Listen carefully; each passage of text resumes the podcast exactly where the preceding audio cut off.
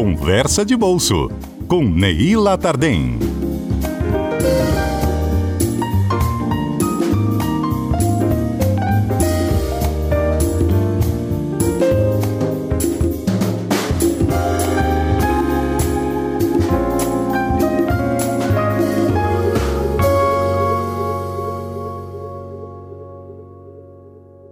Bom dia, ouvintes da CBN.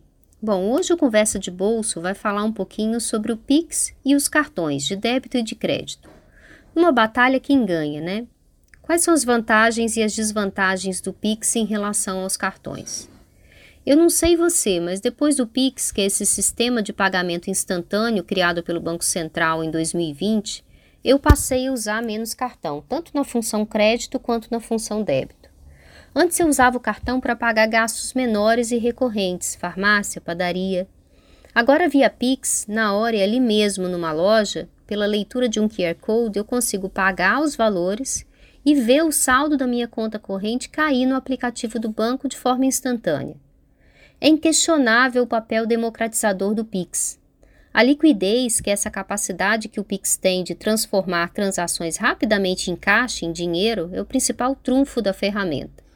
O Pix contribuiu para a bancarização dos brasileiros. Claro, tudo é endógeno demais. A pandemia e a injeção dos auxílios às famílias tem sido grande vetor de digitalização dos serviços bancários. Segundo a Febraban, que é a Federação Brasileira dos Bancos, em torno de 11 milhões de pessoas que não faziam uma única transferência bancária desde o ano de 2009 voltaram a transferir de uma conta para outra só nos seis primeiros meses de vida do Pix. Em uma batalha, quem, quem venceria? Pix ou cartões? O que, que você acha? Bom, vamos aos números dos cartões. Em 2021, ano passado, segundo a ABEX, Associação Brasileira de Empresas de Cartões de Crédito, esse setor registrou 31 bilhões de transações com cartões, uma alta de 33% em relação ao ano anterior. A maior fatia desse bolo vai para as transações com cartão na função crédito, equivalente a 14,7 bilhões, o cartão de débito ficou com 13,6 bilhões de transações e o cartão pré-pago ficou com o restante. Agora vamos aos números do Pix. O Banco Central registra hoje, janeiro de 2022, mais de 395 milhões de chaves Pix cadastradas. Em novembro de 2020, dois anos atrás, havia 95 milhões de chaves. Em dezembro de 2021, foram liquidadas 1,45 bilhões de transações PIX. Um ano antes, em dezembro de 2020, foram liquidadas 144 milhões de transações PIX. O que, que isso significa? O Pix tem crescido de forma vertiginosa e agressiva. O volume de transação tem crescido e o número de usuários também. A questão é: Pix ou cartão? Débito, crédito ou Pix? Qual que eu devo escolher?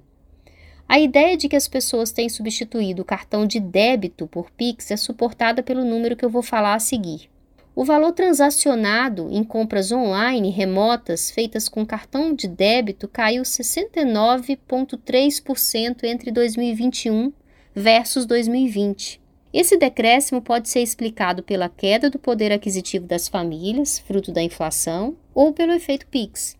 O Pix não tem custo de transação para o consumidor, você não paga tarifa se transferir dinheiro de uma instituição para outra. Se você comprar com cartão de débito, também não paga tarifa ou taxa, isso considerando que você não tem anuidade. Se comprar no cartão de crédito, você não vê sua conta diminuir na hora, sua conta corrente diminuir na hora, no banco, e paga a conta apenas do vencimento do cartão.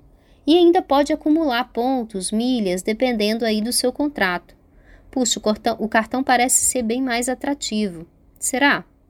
O cartão de crédito pode gerar uma falsa ilusão de que sua renda é maior do que de fato ela é. Ele aumenta sua capacidade de gastos ao jogar o vencimento um mês à frente. Isso pode virar uma bola de neve se você não tiver controle de gastos. Sem controle, gastos em excessos levam você ao crédito rotativo do cartão e esse aí não dá para suportar, é um dos juros mais altos pagos aí cobrados pelo mercado. Então acredito que o Pix não só facilita a vida de quem não quer andar com dinheiro vivo no bolso, como também educa quem está disposto a pagar à vista. Pagando à vista, você consegue desconto em boa parte do varejo. pagar a prazo é bom, desde que haja planejamento e controle do orçamento e o entendimento de que pagamentos a prazo não têm desconto. Conclusão: entre Pix e cartão de débito, prefiro Pix. Entre Pix e cartão de crédito, vale refletir. Os pontos do cartão valem a pena ou são inferiores ao desconto caso você pague tudo à vista? Agora é botar na ponta do lápis. Conversa de bolso fica por aqui e a gente volta a conversar na próxima sexta.